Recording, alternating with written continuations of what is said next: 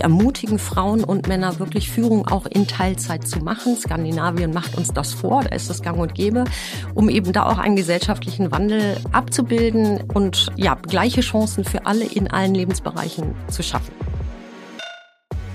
Welche Auswirkungen hat die Digitalisierung aufs Klima? Ist grüner Wasserstoff unsere Rettung? Und welche Verantwortung tragen dabei Unternehmen? Diese und weitere Fragen zur Zukunft der Energie beantworten wir in diesem Podcast. Impulse, der Energiepodcast mit Martin Bunnemann. Präsentiert von Avacon.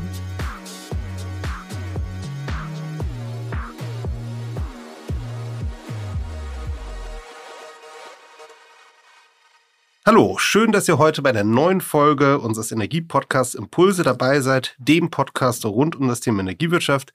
Ich bin Martin Bundemann, CEO des Energieversorgers Avacon und ich darf heute mit meiner lieben Kollegin Julia Kranberg sprechen. Julia ist seit März 2020 Personalvorständin der Avacon AG, verantwortet dort aber auch die Bereiche Einkauf, Liegenschaften, HSE und sie hat zusammen mit unserem Team und mir in den letzten zwei Jahren einiges bewegt. Ich freue mich deshalb auf ein spannendes Gespräch. Schön, dass ihr dabei seid. Los geht's. Hallo Julia, schön, dass wir heute hier in unserem Podcast-Studio zusammenkommen. Das ist auch mal eine ganz andere Gesprächssituation als in der Vorstandsetage oder im, im Vorstandsbüro. Äh, freue mich sehr, dass du hier bist und ähm, vielleicht stellst du dich unseren Hörerinnen und Hörern, viele werden dich kennen, aber vielleicht stellst du dich noch einmal kurz vor. Das mache ich gerne. Erstmal herzlichen Dank für die Einladung, Martin. Ähm, und in der Tat äh, eine schöne, mal andere Gesprächssituation. Mein erster Podcast übrigens.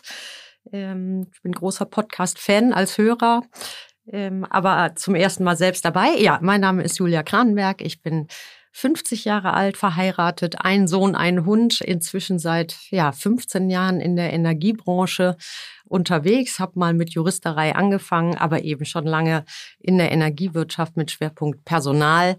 Ähm, durfte große Integrationsprojekte, ne, die Integration von Innogen in E.ON-Konzern als Beispiel begleiten. Ja, und bin jetzt seit zweieinhalb Jahren knapp Mitglied des Vorstands bei Avacon. In der Tat, Julia. Und in der Zeit haben wir wirklich einiges zusammen angefangen. Und ich will gleich mal mit einem großen Thema anfangen, teilweise auch immer ein Buzzword, aber wir haben uns da sehr intensiv in den letzten Monaten, Jahren drum gekümmert, das ganze Thema Nachhaltigkeit. Wir haben gerade im Frühjahr unseren ersten Nachhaltigkeitsbericht vorgestellt mit unserer Nachhaltigkeitsstrategie 2030. Das Wort Nachhaltigkeit hat ja viele Bedeutungsebenen. Ähm, da geht es natürlich immer um CO2-Neutralität, um Klimawandel. Das ist ja ein Thema, was uns ist inhärent in unserem Geschäftsmodell verankert, beschäftigt uns wirklich seit langer, langer Zeit. Aber es geht beim Thema Nachhaltigkeit sicherlich auch um mehr. Nachhaltige Unternehmensführung ist das große Thema. Was genau bedeutet das für dich? Also völlig richtig, Nachhaltigkeit ist das große Thema und ähm, wichtig ist, es betrifft alle Facetten unseres Unternehmens. Und ähm, wir orientieren uns da an dem Begriff der Vereinten Nationen, der auf drei Säulen aufbaut. Und das eine Thema, und das ist das, was so omnipräsent ist, ist das Thema Klimaschutz als wirklich großes gesamtgesellschaftliches Problem. Es gibt aber eben auch noch zwei gleichwertige Säulen daneben, und das ist nachhaltige Unternehmensführung, ethische Unternehmensführung letztendlich und vor allen Dingen auch das Thema soziale Verantwortung. Und gerade in meiner Funktion als Personalvorständin spielt letzteres eben eine besonders große Rolle ähm, ich, ich zitiere immer ganz gerne Larry Fink von BlackRock. Ähm, äh, auch bei den großen Finanzinvestoren ist das Thema Nachhaltigkeit in seiner Vielschichtigkeit angekommen und umfasst auch das Thema soziale Verantwortung. Um mal ein Kriterium dort zu benennen, ähm, das ist das Thema Diversität, äh, Geschlechterdiversität unter anderem, ähm, was mir ein ganz wichtiges Thema ist. Und wenn man dieses Thema mal groß denkt, dann weiß man, ähm, Diversität, wenn wir, wenn wir Gleichheit herstellen, auch zwischen den Geschlechtern, dann werden wir eins der größten eigentlich Themen unserer Welt, ähm, ökonomisches Wachstum, nachhaltiges Wachstum, gleiche Chancen für alle, Teilhabe äh, aller an, ja, an den gesellschaftlichen Entwicklungen und damit letztendlich auch das Armutsthema deutlich äh, bekämpfen können. Deshalb ist mir das Thema Diversität besonders wichtig. Insgesamt müssen aber alle drei Säulen ineinander greifen, um Nachhaltigkeit wirklich auch konkret zu leben und umzusetzen. Ja, vielen Dank, Julia, für die prägnante Darstellung. Das, glaube ich, hilft nochmal, das ganze Thema Nachhaltigkeit richtig einzuordnen. Du hast es angesprochen, ein Herzensthema von dir ist das Thema Diversität. Ich glaube, da hast du das Unternehmen, die Avacon-Gruppe in den letzten zweieinhalb Jahren wirklich einen Riesenschritt nach vorne gebracht. Wir können gleich mal drüber sprechen, was sich da getan hat, aber auch kulturell, ich merke das bei vielen jungen Mitarbeiterinnen, aber auch Mitarbeitern, die identifizieren sich auf einmal ganz anders mit dem Unternehmen, wenn auch auf der Führungsebene ein weiblicher Vorstand ist. Das muss ich sagen, habe ich anfangs unterschätzt, welche Ausstrahlwirkung, welche positive Ausstrahlwirkung das ins Gesamtunternehmen und auch in den Bewerbermarkt hat. Vielleicht gehst du noch mal so ein bisschen zurück und zeigst uns, was sich da in der Vergangenheit getan hat, wo wir vielleicht ganz gut vorangekommen sind, aber auch bitte gerne dort den Finger in die Wunde legen, wo wir noch weiterarbeiten müssen.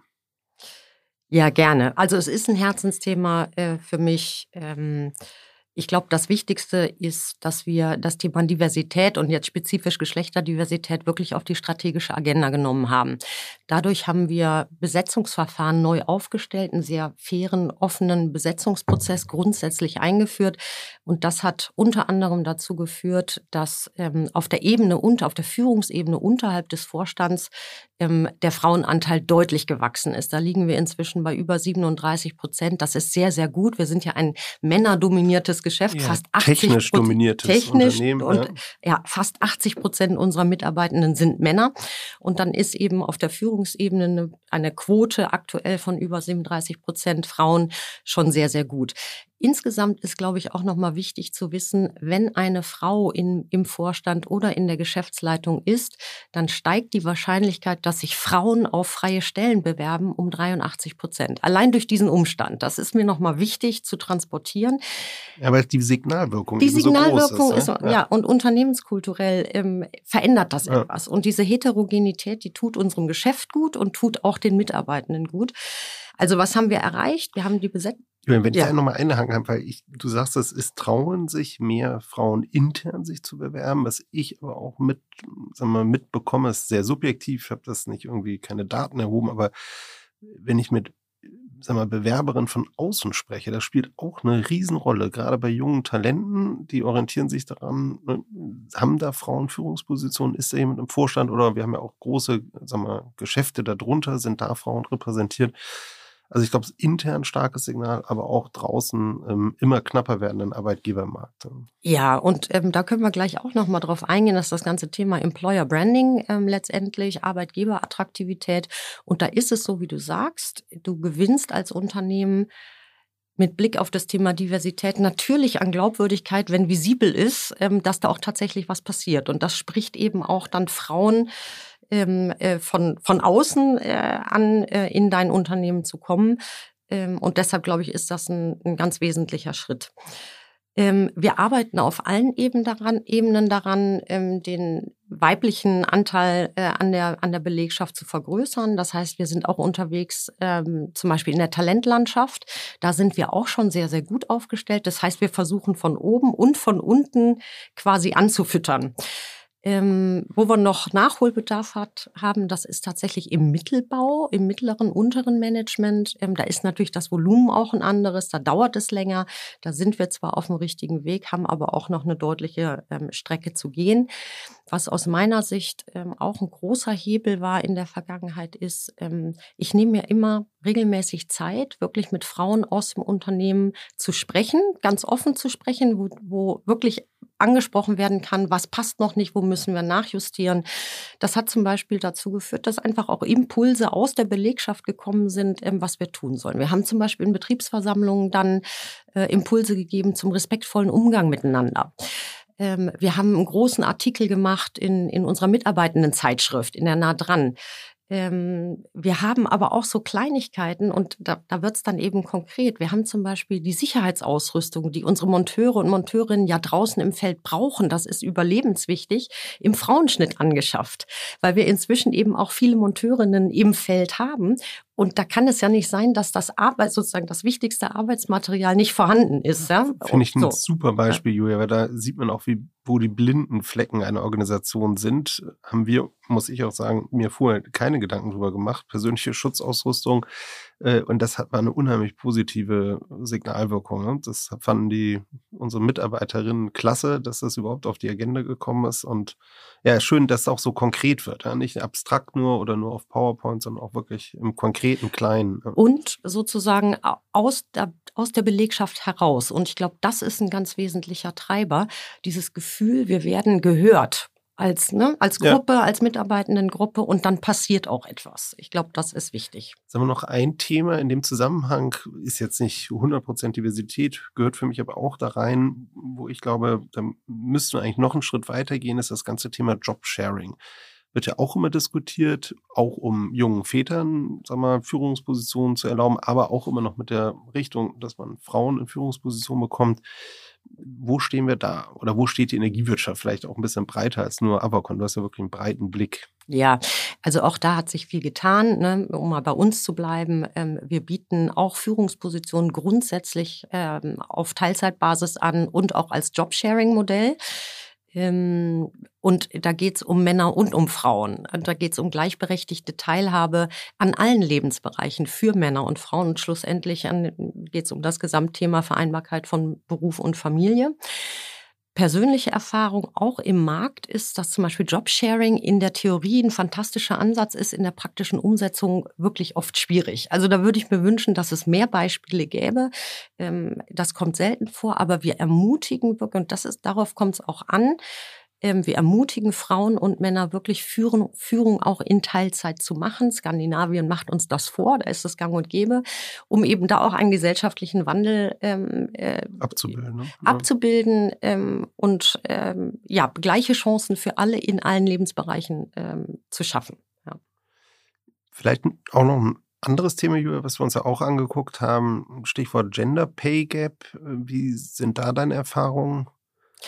Ja, das ist ein Thema, was ja immer wieder kommt. Ähm, und äh, in Summe, und da ist Deutschland auch relativ schlecht, auch im internationalen ähm, Vergleich, ähm, einfach die schlechtere Bezahlung von Frauen im Mittel. Und das haben wir uns bei Avacon tatsächlich ganz spezifisch angeguckt äh, und können das für uns ausschließen. Das hat mich sehr, sehr stolz gemacht. Das war auch in der Vergangenheit ja. schon so.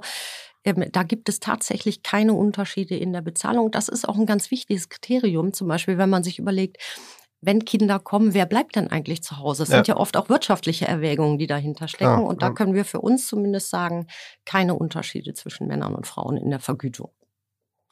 Du, ein, ein Thema, glaube ich, was uns auch hilft, äh, und das würde ich auch gerne nochmal ähm, streifen mit dir, weil das eben auch eine hohe Ausstrahlwirkung hat nach draußen. Wir haben ja ein Gestalterinnen-Netzwerk äh, begründet, ähm, machen viele Veranstaltungen mit Frauen. Ähm, ja, versuchen die Unternehmenskultur auch wirklich sichtbar zu verändern. Ähm, und das Thema gut ausgebildete Fachkräfte, zumal weibliche Fachkräfte und dann noch in technischen ähm, Berufen, das ist jetzt schon Bottleneck und wir sehen das ja, dass der ganze Umbau, Energiewende, Demograf demografische Entwicklung, das wird sich ja weiter verengen und sagen wir gerade einen regional aufgestellten Versorger wie Avacom mit vielen ländlichen Standorten auch, äh, ist das Thema Employer Branding wirklich super wichtig. Ja, ja das ist es äh, definitiv, wird auch zunehmend wichtig und ja, viele Unternehmen rangeln auf dem Markt um dieselben Talente und das natürlich gerade mit Blick auf, auf die technischen Bereiche, die MINT-Berufe. Ähm, es gibt inzwischen mehr Frauen auf dem Markt, das muss man ehrlicherweise auch sagen. Über 300.000 Frauen sind Studentinnen von MINT-Berufen aktuell ähm, und das ist fast ein Drittel äh, sozusagen der Gesamtgröße. Ähm, aber eben alle wollen die gleichen äh, Kompetenzen vom Markt fischen. Äh, und deshalb ist Employer Branding wirklich, wirklich wichtig. Und meine, das ist aber auch ein Stück weit persönliche Meinung, auch Erfahrung, ist Authentizität ist eigentlich das Schlüsselwort. Du musst in deinem Employer Branding glaubwürdig sein. Du, du musst dich auch so als Unternehmen darstellen, wie du bist. Wie du das bist, zieht, ja. das zieht unglaublich ähm, stark. Äh, du musst aus meiner Sicht auch ähm, wirklich zeigen, wie deine Unternehmenskultur mhm. aussieht. Und da spielt eben Heterogenität, Diversität eine große Rolle, die Möglichkeit mitgestalten zu können. Und das ist für Frauen ganz wichtig, auch die Sinnhaftigkeit des Tuns. Und das kannst du im Employer Branding auch gut zeigen und kommunizieren. Wir machen zum Beispiel äh, unsere Social-Media-Kampagnen ähm, äh, mit eigenen Mitarbeitenden. Ganz ja. wichtiger Faktor so, zum also, Thema Glaubwürdigkeit. A, muss man mal sagen, ich finde das ganze Thema Social-Media-Kommunikation gerade bei den Leuten, die sich um Employer-Branding kümmern, die sind mal ganz vorne dabei, finde ich, weil die sehr nah an den jungen wir, Talenten sind und sich darauf ausrichten. Also ich lernen von unserem Employer Branding Team immer eine ganze Menge, was eigentlich gerade im Markt sich abzeichnet. Finde ich immer toll.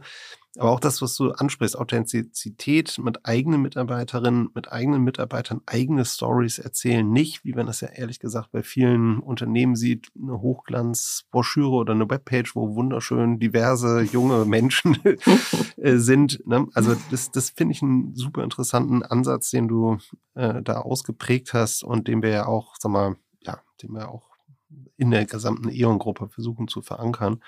Äh, das wünsche ich mir sehr, dass wir da erfolgreich mit nach außen sind. Was übrigens auch noch vielleicht ergänzend ein wichtiger Punkt ist, und auch das ist ja etwas, was wir selber lernen oder gelernt haben, das ist, dass ähm, auch die Unternehmensführung sich individuell zeigt auf Social Media. Das ist etwas, was ganz, ganz stark zieht ähm, e, eben zum Beispiel ein eigenes LinkedIn-Profil zu haben, da auch etwas von sich zu erzählen, ähm, das sind ganz wichtige Faktoren äh, mit Blick auf Arbeitgeberattraktivität. Ja, das ist meine persönliche Erfahrung auch. Nicht, das, die persönliche Kommunikation auf Social-Media-Kanälen, die zieht deutlich besser, als wenn wir über den offiziellen Unternehmenskommunikations- ja. oder Instagram- oder LinkedIn-Kanal gehen. Da sind die sag mal, die Aufmerksamkeit, die man dadurch bekommt, sicherlich deutlich geringer, als wenn du eine Geschichte erzählst oder ich oder jemand anderes. Und muss man aber auch erst lernen. Mhm. Ich weiß, dass nicht jeder sich damit leicht tut. Ich ehrlich gesagt am Anfang auch nicht, aber die Interaktion, die dadurch zustande kommt, ja, das ist schon auch interessant, wenn mal Leute sich direkt melden und Feedback geben und so. Also es ist in der Tat ein wichtiger Kanal, glaube ich, um ein Unternehmen auch entsprechend zu positionieren. Julian, anderes Thema, wo ich sehr gerne mit dir zusammengearbeitet habe, äh, ist das ganze Thema, und jetzt auch mal unabhängig von, vom sagen wir, Diversitätsthema, ist das ganze Thema Talententwicklung. Ähm, wir haben uns ja beide auch engagiert, häuserübergreifend, also nicht nur für die Avacon-Gruppe, sondern auch für zusammen mit, mit anderen Kolleginnen und Kollegen aus den Schwesterunternehmen. Ähm, ja, vielleicht kannst du da auch einfach nochmal ein bisschen deine Gedanken teilen. Das fand ich, das, da hast du aus meiner Sicht auch sehr starke Impulse gesetzt. Auch zu den Herausforderungen. Wir haben ja viel darüber diskutiert. Wir haben diese klassischen Herausforderungen, Auslandserfahrungen, verschiedene Business Units, Perspektivwechsel, alles super wichtige Themen. Muss ich auch sagen, für mich selbst waren das ganz prägende Themen. Wir haben auch immer kritisch diskutiert, wie verändern sich eigentlich die Lebensrealitäten, ne, die Partnerschaften etc. Also das würde mich einfach noch mal interessieren, deine Gedanken dazu. Also das Allerwichtigste ist erstmal, ähm, Talentmanagement ist eine der wichtigsten Aufgaben aus meiner Sicht der Unternehmensführung. Ähm, das ist letztendlich das wichtigste Asset, was du hast, ne? das, ähm, was dein Unternehmen wirklich auch in die Zukunft entwickelt. Ähm, und deshalb, äh, glaube ich, sollte man da immer großes Augenmerk drauf richten. Und ähm, das fängt damit an, dass es wichtig ist, die Talente tatsächlich visibel zu machen und auch zu kennen. Weil nur wenn ich sie kenne, kann ich sie dann auch bestmöglich einsetzen. So, und ähm, das Thema Perspektivwechsel, das ist, glaube ich, äh, das wichtigste Schlüsselwort in dem Zusammenhang, ne? auch wenn es um, um, äh, ich sag mal, lebenslange Weiterentwicklung geht. Früher war das relativ dogmatisch. Da musstest du eine Auslandsstation machen, da musstest du bestimmte Kriterien erfüllen. Wir achten auch häuserübergreifend heute noch darauf, dass eben Perspektivwechsel wahrgenommen werden. Es muss aber nicht unbedingt ein Auslandsaufenthalt sein, sondern Perspektivwechsel heißt für mich im Wesentlichen Flexibilität ähm, in in der Bewertung von Dingen, in der Sichtweise auf Dingen. Das heißt, bin ich in der Lage, auch mal einen anderen Blickwinkel einzunehmen. Wenn du überlegst, ne, unsere Kunden sind vielschichtig. Und es ist gut, alle Facetten abbilden zu können. Und dafür musst du auch selber deinen Blick ja, deinen Blickwinkel immer neu äh, äh ausrichten. Ähm, deshalb ist das Thema Perspektivwechsel wichtig. Aus meiner persönlichen ähm, Erfahrung heraus ähm, ist eigentlich ähm, Projektmanagement ein ganz wichtiger Hebel. Fast wichtiger für mich persönlich als zum Beispiel ein Auslandsaufenthalt, der immer gut ist. Also wenn man auch eine internationale Karriere anstrebt, definitiv machen. Für mich wichtiger, äh, in verschiedene Projekte zu gehen um einfach neue Themen kennenzulernen. Wenn du dich mit neuen Themen beschäftigst, heißt das auch immer, du lernst. Mhm. Du fragst nach, du involvierst. Und das bringt das Unternehmen weiter und dich persönlich eben auch. Diese Flexibilität im Denken zu erhalten und nicht irgendwann betriebsblind zu werden, weil du seit 20 Jahren dasselbe tust. Das ist, glaube ich, ähm, der Schlüssel dann auch ähm, für beruflichen Erfolg im Sinne von auch hierarchischer Weiterentwicklung. Diese Offenheit zu haben, ist, glaube ich, wichtig. Sich in neuen Situationen permanent äh, zurechtzufinden, resilient zu werden ähm, und sich auf Neues einzulassen, das bringt das Unternehmen weiter und auch jeden individuell. Da kann ich mich voll wiederfinden, Julia. Stichwort eben Resilienz, wo du das gerade ansprichst. Ähm, vielleicht ein guter Anlass, um auch nochmal auf ein anderes Thema äh, zu schwenken, Julia. Äh, dich hat ja quasi wirklich von Tag eins äh, deine Unternehmenszugehörigkeit bei uns ähm, das Thema Corona-Pandemie massiv beschäftigt. Das hat ja auch die Unternehmenskultur, ich will nicht sagen komplett verändert, aber schon hat deutlichen Impact, auch glaube ich dauerhaft nachhaltig, selbst wenn wir jetzt rausgehen aus der Corona-Phase, verändert. Äh, du warst da im Dauereinsatz, du hast, wir haben zusammen den Krisenstab äh, ja wöchentlich, am Anfang sogar mehrmals wöchentlich äh, geleitet viel über die Auswirkungen diskutiert, natürlich auf die unternehmerischen Auswirkungen, aber wir haben uns auch sehr stark damit äh, beschäftigt, wie verändert sich die Unternehmenskultur. Mental Health war ein Riesenthema auf einmal noch stärker als vorher im Bewusstsein. Ähm, ja, wie hast du das erlebt? Oder wo siehst du eigentlich, wir, wir reden ja immer über die negativen Auswirkungen. Ich würde es eigentlich gerne mal mit dir versuchen, was sind eigentlich so die positiven Lessons learned, die wir aus der Corona-Pandemie mitnehmen? Und wo sehen wir, sag mal, wo hat sich die Kultur entwickelt, genau in die richtige Richtung? Wo wollen wir das vielleicht bestärken sogar noch? Ja, also richtig. Ne? Ich, bin, ich bin ja gekommen und äh, Corona kam fast gleichzeitig, hatte nur wenige Wochen eigentlich, ähm, äh, bevor Corona uns dann ereilt hat, wirklich auch in Deutschland.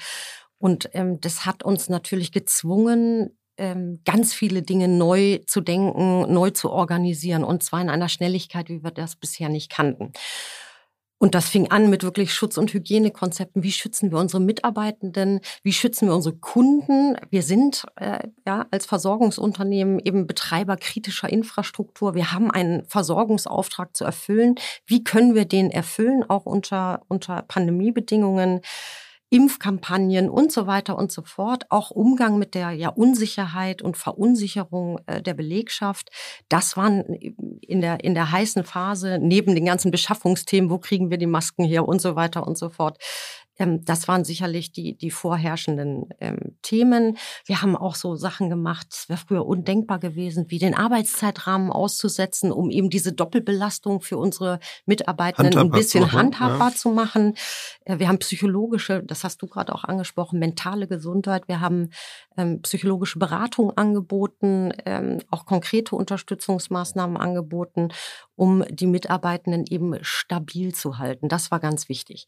So, und Krise ist natürlich etwas, das zwingt dich in Veränderung, gegen die man sich eben gerne ansonsten ja wehrt.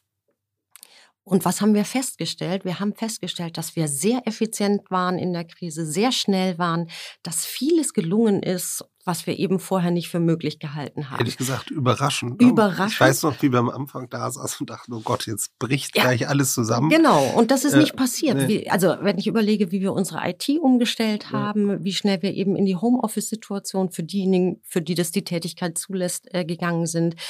Ähm, das war schon, das war schon ganz erstaunlich und das hat natürlich uns allen auch gezeigt, was alles möglich ist. Und das wollen wir natürlich auch ähm, weitestgehend erhalten. Ganz interessant, und das haben wir erhoben für Avacon.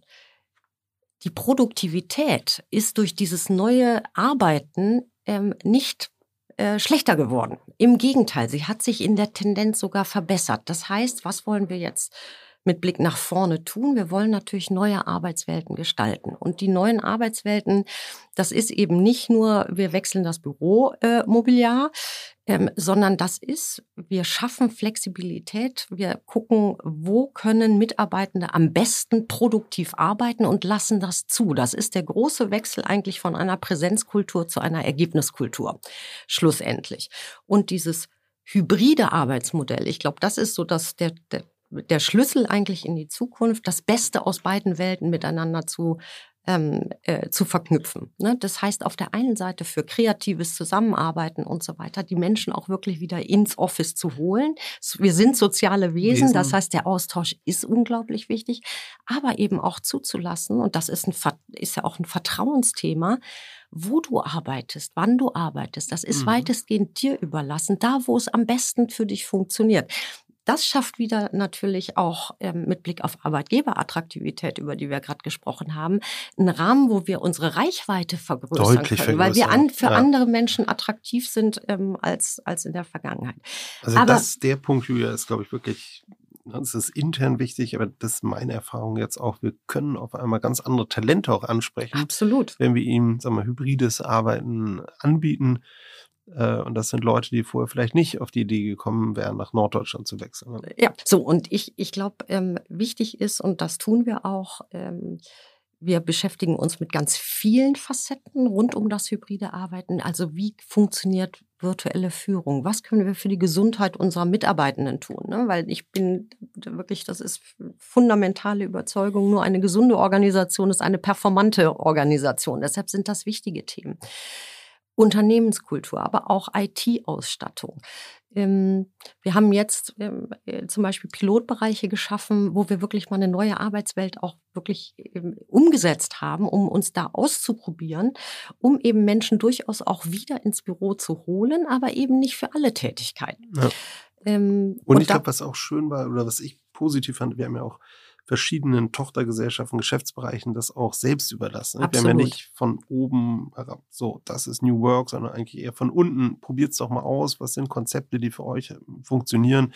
Weil da sind die Bereiche ja auch vollkommen unterschiedlich. Absolut. Und das ist, glaube ich, ein ganz wichtiges Thema, so wenig wie möglich zu regeln äh, und so viel erstmal Verantwortung ähm, wie möglich an die Teams zu geben und ähm, ja, da eher unterstützend wirken, dass Teams für sich selber die optimale Lösung und Arbeitsvariante finden und eben erst dann eingreifen, wenn etwas äh, letztendlich nicht funktioniert und interdisziplinär. Das heißt, wir haben eben nicht top-down gesagt, wie wir uns das vorstellen, sondern wir haben das interdisziplinär durch eine Arbeitsgruppe erarbeiten lassen, haben auch in vielerlei Hinsicht die Mitarbeitenden befragt. Ja. und mal. auch, glaube ich, im konstruktiven Dialog wirklich mit der Mitbestimmung. Ja. So, so das, ich meine, das ganze Thema Mitbestimmung war in deinem Verantwortungsbereich, da hast du auch kulturell, finde ich, unglaublich viel bewirkt. Ähm, du hast das eben gesagt, in der Corona-Zeit haben wir Arbeitszeitrahmen flexibilisiert, deutlich flexibilisiert, war vorher in unserer Kultur kaum denkbar, ging dann doch und zwar wirklich positiv unterstützt durch die Mitbestimmung. Wir haben ja dann auch noch im zweiten Krisenjahr ein für unsere Verhältnisse ziemlich starkes Effizienzprogramm umgesetzt. Wir haben ja wirklich die Kosten in einigen Bereichen deutlich gesenkt. Ganz wichtiges Thema für uns, um auch, sag mal, zukunftsfähig zu bleiben als Unternehmen auch dort hast du ein neues Miteinander, glaube ich, mit der Mitbestimmung ähm, gefunden. Was ist da für dich wichtig an, der, an dieser Schnittstelle? Mhm. Äh, in der Tat diese Doppelung Corona-Pandemie, Krisenmanagement und Effizienzprogramm, ähm, das sind jetzt zwei Themen gewesen, die weder uns noch den Mitarbeitenden ja, Spaß Freude machen ja, und Freude ja. bereitet haben. So. Vielleicht eine Anmerkung erstmal, auch Effizienz ist nachhaltiges Handeln, nachhaltige Unternehmensführung. Das ist mir wichtig, die Weichen für die Zukunft wirklich zu stellen und da die Freiräume zu schaffen. Im Thema Zusammenarbeit mit der Mitbestimmung, das ist für mich auch ein wirklich essentielles Thema. Ich glaube fest daran, dass wir die großen Themen innerhalb des Unternehmens, aber auch gesamtgesellschaftlich nur gemeinsam lösen können. Und diesen kooperativen Ansatz, das ist für mich so dieses Thema Mitbestimmung 4.0, Den haben wir hier auch, ähm, ja, ich will nicht sagen eingeführt, aber umgesetzt. Das heißt, hohe Transparenz geschaffen, Mitbestimmung von vornherein involviert, wirklich auf Augenhöhe einbezogen, auch viele gute Impulse über die Mitbestimmung bekommen, die ja das Unternehmen auch sehr, sehr gut kennen. Ne? Welche Effizienzmaßnahmen können vielleicht gar nicht funktionieren, obwohl wir uns das in der abstrakt Theorie so abstrakt ausgedacht, so haben, ausgedacht ja. haben.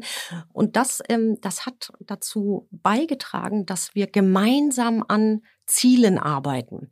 Aus unterschiedlichen Perspektiven heraus, aber eben in einem konstruktiven und respektvollen Umgang miteinander auf Augenhöhe.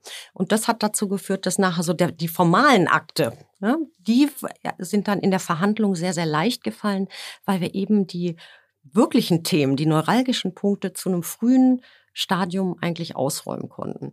Und da ist mir auch wichtig, in guten wie in schlechten Zeiten nachhaltig zusammenzuarbeiten. Und ich glaube, das ist hier gerade auch mit Blick auf die Pandemiebewältigung und das Effizienzprogramm sehr, sehr gut gelungen. Ja, da haben wir ein neues Miteinander gefunden. Mhm. Das gefällt mir persönlich auch sehr gut macht das Arbeiten auch angenehmer im persönlichen Umgang. Ähm, und das werden wir ganz sicher auch so weiter fortführen, liebe Julia. Und damit komme ich eigentlich leider zu dem Punkt, dass du ja das Unternehmen in Bälde verlassen wirst, Julia. Das bedauern wir wirklich sehr. Gleichzeitig freuen wir uns riesig für dich. Du wirst ab 1. Oktober zur Fraport AG nach Frankfurt wechseln, wirst dort Personalvorständin und Arbeitsdirektorin. Äh, es ist ein super Schritt. Wir sind auch stolz ein bisschen darauf, dass jemand von uns zur Fraport wechselt und da eine so wichtige Funktion übernimmst. Was nimmst du von Avacon aus deiner Zeit mit? Wo sagst du auch vielleicht, Martin, liebe Kollegen, da müsst ihr noch weiterarbeiten? Und ähm, dann natürlich, was erwartest du? Worauf freust du dich in deiner neuen Position? Also die, die letzten jetzt fast zweieinhalb Jahre waren für mich eine wirklich intensive Zeit, wo ich eine unglaubliche Lernkurve ähm, ja, gehabt habe. Und Avacon ist mir unglaublich ans Herz gewachsen. Und das liegt natürlich an, an den Menschen letztendlich. Und ähm, was ich hier erlebt habe, das ist eine wirklich unvergleichbare Willkommenskultur. Ähm, deshalb kann ich übrigens auch Avacon als Arbeitgeber nur jedem und jeder empfehlen. Das ist ein tolles Unternehmen mit, mit wirklich. Das unterstreichen wir jetzt nochmal. Ja, ja, äh, nochmal Ausrufezeichen, Doppelsmiley. Ähm, na, ich glaube, die Willkommenskultur und dieser Wille zur Zusammenarbeit, der Wille auch etwas zu bewegen, das ist das, was Avacon auszeichnet und was mir in, in all der Intensität und teilweise wirklich den schwierigen Themen also was ich mitnehme. Ja, und auch der, der Mut, sich zu verändern und Dinge neu auszuprobieren und anders zu machen. Das ist etwas, das zeichnet, ähm, das zeichnet für mich Avacon aus. Also von daher gehe ich wirklich auch mit einem, mit einem sehr weinenden Auge. Und die, diese Entscheidung ist mir schwer gefallen. Auch die Zusammenarbeit im Vorstandsteam mit dir und mit Stefan Tenge, äh, das, ja, das hat toll funktioniert, das hat auch unglaublich viel Spaß Zeit. gemacht. Das war wirklich eine, trotz, also obwohl trotz es eine herausfordernde Corona, ja. Äh, Zeit war, war es auch wirklich eine tolle Zeit. Ja, jetzt mit Blick auf, auf Fraport, ähm, diesen Mikrokosmos Flughafen. Das ist, in, das ist ein dermaßen komplexes Infrastrukturunternehmen. Da hängen so viele Prozesse dran, aber vor allen Dingen auch so viele Hände, die da ineinander greifen müssen. Das ist das, was mich reizt. Es ist ein personalintensives Geschäft, es sind fast 20.000 Mitarbeitende. Ähm, natürlich die Faszination des Fliegens und, und da komme ich nochmal abschließend zum Thema Nachhaltigkeit zurück, wie wird das Reisen der Zukunft aussehen? Vernetzte Mobilität, was passiert? Wie, mhm. ist, wie ist eigentlich eine, was, was ist eigentlich eine Fahrport der Zukunft? Das ist das, was mich, was mich unglaublich reizt, ähm, eben diesen, diesen Schritt zu gehen. Von daher freue ich mich äh, auf Rapport, aber bin auch sehr traurig, Avacon zu verlassen. Ich freue mich aber sehr, ähm, dass mit Marit Müller da eine, eine tolle neue Frau in den Vorstand kommt. Ähm, und äh, da wünsche ich euch gemeinsam, aber natürlich auch Marit für ihren Start alles erdenklich Gute. Freue ich mich auch sehr und finde es toll, Julia, dass du auch für die Übergangszeit noch da bist und sie, sag mal, viele Kontakte übergibst und sie hier nochmal, sag mal, willkommen heißt. Das finde ich eine ganz tolle äh, Geste. Ja, Julia, wir müssen langsam leider zum Ende kommen.